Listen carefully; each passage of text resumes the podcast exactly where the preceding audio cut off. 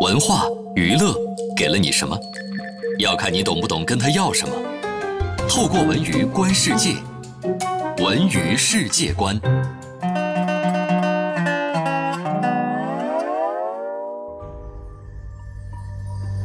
吞一口江湖，吞一口酒。北京时间十二点三十三分，欢迎回到下半时段的文艺大家谈。各位好，我是小东。各位好，我是小昭。欢迎走进文娱世界观。首先，我们来关注一个话剧方面的消息：赖声川对望曹禺，重新发掘话剧《北京人》。由北京人艺排演曹禺的作品，大概是许多人的心目中非常自然不过的一件事情了啊。呃，他的作品《北京人》将再次被搬上舞台，由赖声川导演执导，巨雪、孔维、严楠主演。曹禺对于《北京人》这部作品应该说是格外看重的。全剧以一个典型的没落的知识分子家庭的矛盾冲突和戏剧背景，折射出了中国几代人的命运，被认为是中国现代戏剧文学的巅峰之作。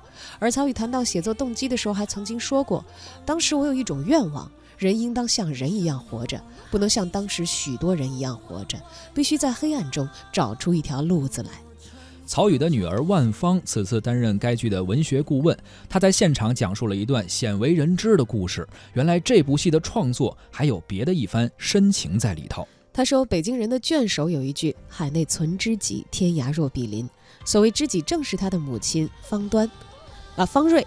那么曹禺呢，创作《北京人》的那段时间，并没有和方瑞在一起，因此每写一场戏呢，都会寄给他，由他来誊写。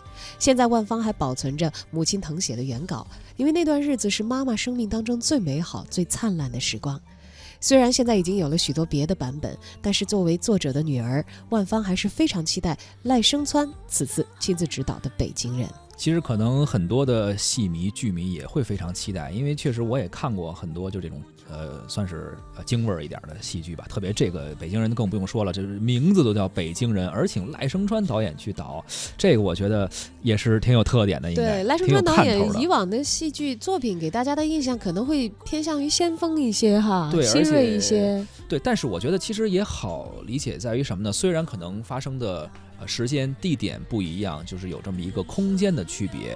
呃，但是赖声川导演，我们很多作品看到，包括特别印象很深的就是《宝岛一村》。它其实虽然发生在不同的时代背景和不同的空间之下，但实际上它那种人与人之间的情感是一脉相承的，是相通的。所以我相信赖声川导演，首先当然肯定他拍出来，呃，就是做出来这部戏肯定是会给我们耳目一新的感觉，但是绝对也能够有不一样的特点。对，首先有一点，他应该不是仁义范儿的，不是 应该不是是，肯定不是，很难走成仁义那个范儿。所以这个应该也也也挺让人期待的，到时候应该看一看，等到这个剧目上映的时候，播那个公演公演的时候。